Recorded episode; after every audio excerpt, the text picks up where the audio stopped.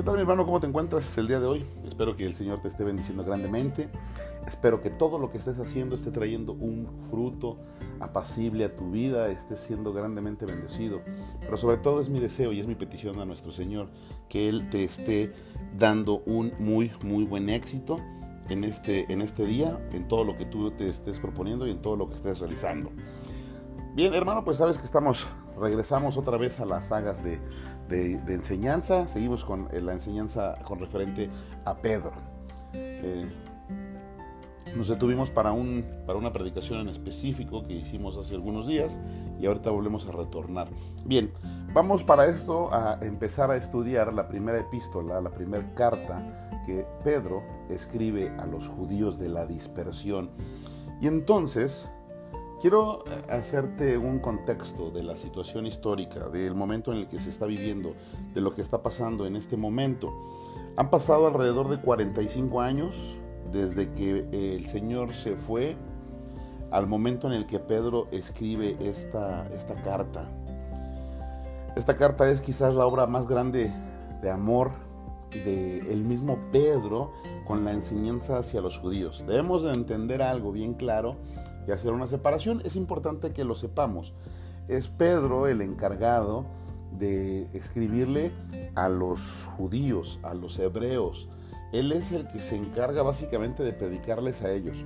No con eso estoy diciendo que, que todo lo que diga Pedro es específicamente para los judíos.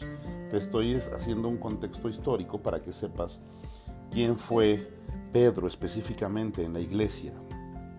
Bueno, 45 años han pasado después de que el Señor se fue, 45 años han sucedido cosas y han pasado situaciones en las que Pedro ha ido aprendiendo y ha ido caminando.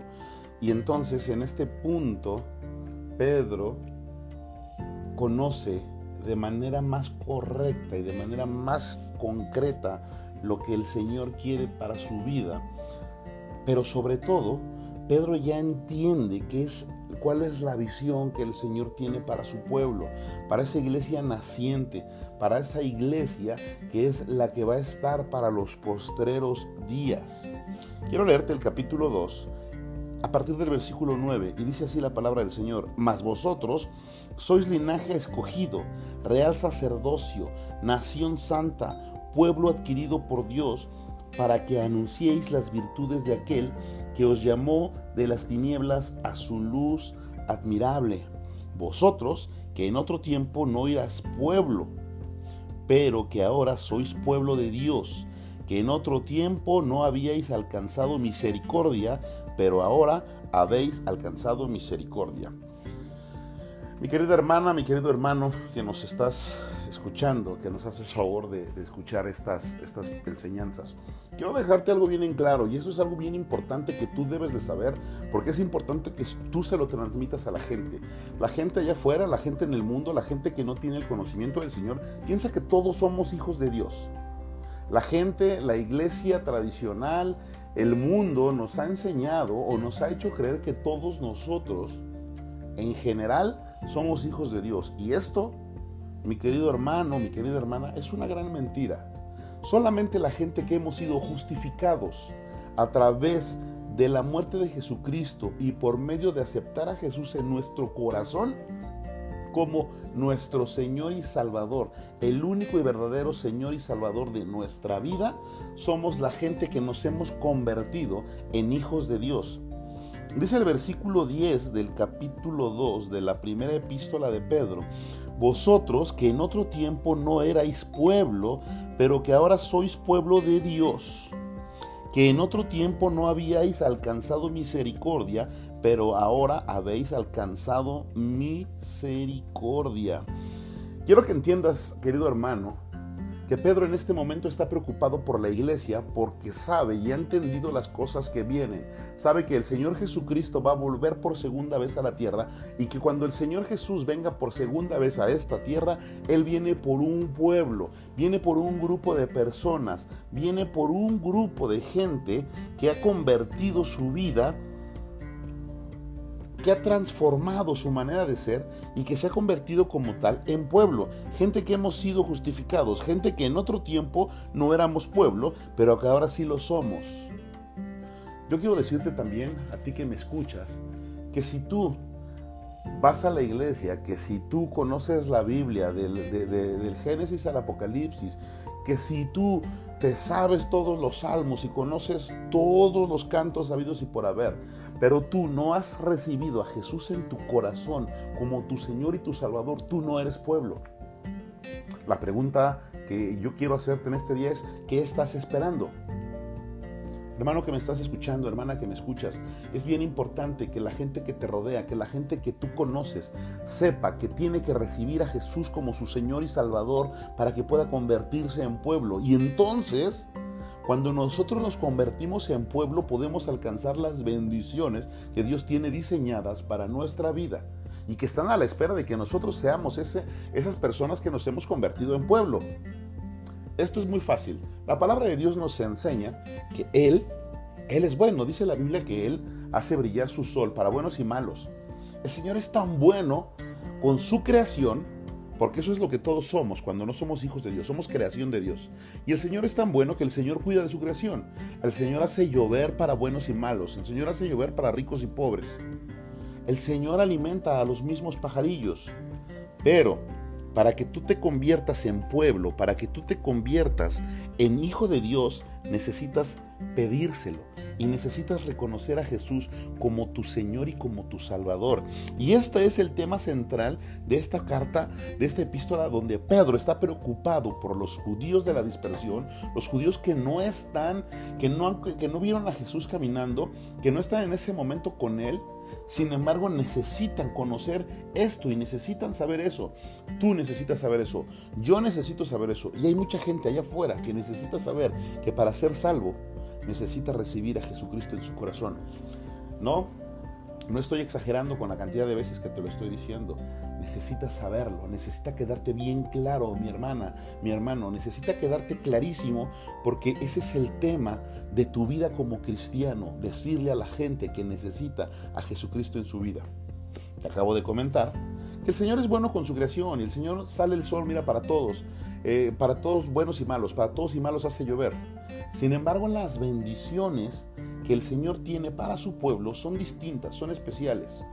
Te voy a poner un ejemplo para que no pienses que entonces Jesús, que entonces Dios es malo o que es injusto. Te voy a poner el ejemplo para que podamos entender juntos lo justo que es Jesucristo, lo justo que es Dios. Imagina que tú tienes, vives en una colonia eh, de clase media donde al igual hay gente que tiene dinero, pero también hay gente que pues padece, ¿no? Necesidad, y esta gente que padece algún tipo de necesidad, pues tiene también hijos. Tú con tu esfuerzo, con tu trabajo, alcanzas para comprarle zapatos a tus hijos o para poder comprar zapatos a los niños. ¿Quién es tu prioridad para comprar o para entregarle esos zapatos? ¿Tus hijos o los hijos de alguna persona que a lo mejor tú estimas sin embargo no son tus hijos. Y ojo, no quiero ponerte en un dilema, eh, eh, amado hermano, no quiero ponerte en una situación incómoda. Quiero que solamente en la película que te quiero formar en la cabeza, que deseo que te formes en la cabeza, entiendas con este ejemplo que las bendiciones de Dios son para sus hijos y que si tú quieres vivir las bendiciones de Dios en la tierra, pero sobre todo poder vivir y alcanzar las bendiciones en la vida eterna que Dios te viene a ofrecer, necesitas convertirte en su hijo.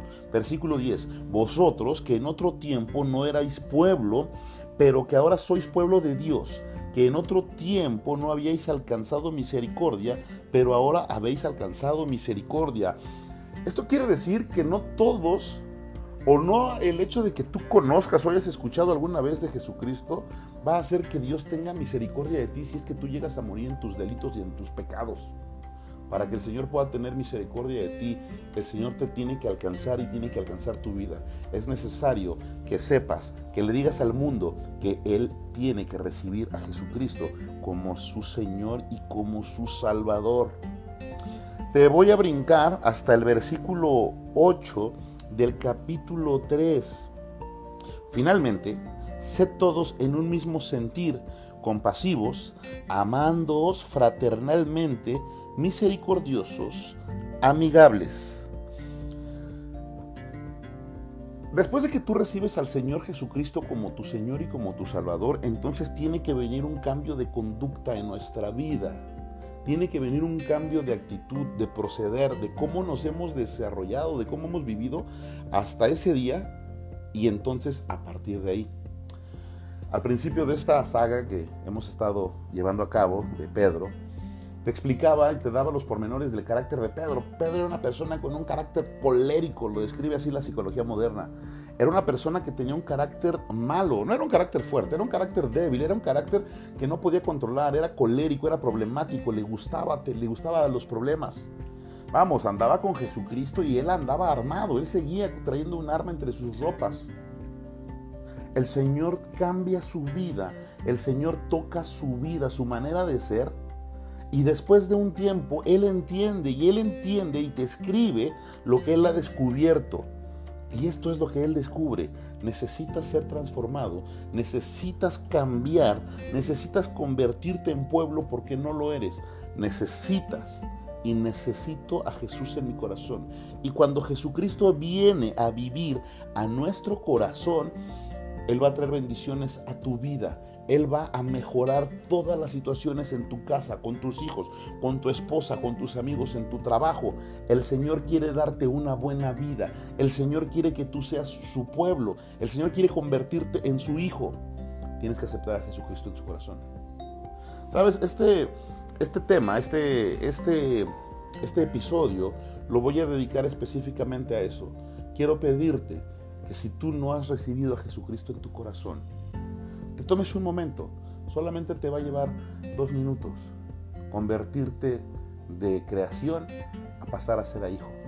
Yo te quiero preguntar, ¿qué esperas para convertirte en hijo de Dios? ¿Por qué, ¿Por qué no has estado recibiendo las bendiciones que Dios quiere para sus hijos? Si la respuesta es que quieres hacerlo, yo te pido que tú cierres tus ojos, inclines tu rostro y repitas después de mí esto que te voy a decir. Señor, muchas gracias te doy porque hasta este día has tenido misericordia de mí. Muchas gracias porque hoy he entendido que tú eres Dios. Ayúdame y perdóname en todos mis pecados. Señor Jesús, en esta tarde yo te reconozco como Dios, te reconozco como Señor y Salvador y te pido que entres a mi corazón y que cambies mi vida. Jesús, ven a mi vida. Yo hoy te reconozco, sé que eres Dios y sé que vas a venir por segunda vez a esta tierra. Acéptame como tu Hijo, en tu nombre. Amén y amén. Bueno, pues si lo has hecho, te felicito. Dice la palabra de Dios que en este momento hay una fiesta tremenda en el cielo porque tú acabas de convertirte en hijo del Señor te acabas de convertir en un hijo de Dios. Dejaste de ser gente de, gente de afuera para convertirte en gente de adentro, gente de casa. Ahora es importante que tú empieces a tener una vida conforme a lo que Jesús quiere, conforme a lo que Dios quiere, que empieces a alejarte de las cosas malas, que empieces a congregarte, que empieces a buscar un lugar en donde se hable la palabra de Dios. El Señor te ama, el Señor va a cambiar tu vida, el Señor va a transformar todas las situaciones alrededor de ti. Te amamos en el Señor. Hermanos, pues es importante que nos ayudes a compartir este mensaje pasa este mensaje a la gente que pudiera necesitarlo, a la gente que conoce. Si tú no has tenido tiempo o no has tenido la oportunidad de darle el, plan de salvación a alguna persona, yo te pido que le compartas el link, pásaselo a alguien. El Señor va a obrar, el Señor va a traer gente a sus pies a través de que tú compartas este audio. También te invitamos a nuestra página de Facebook que se llama Sagas de Conocimiento. Déjanos algún comentario si quieres que hablemos acerca de algún tema, si quieres que, que hablemos, toquemos algo en específico. Ahí puedes dejarnos un comentario el Señor te bendiga. Te amamos. Hasta luego.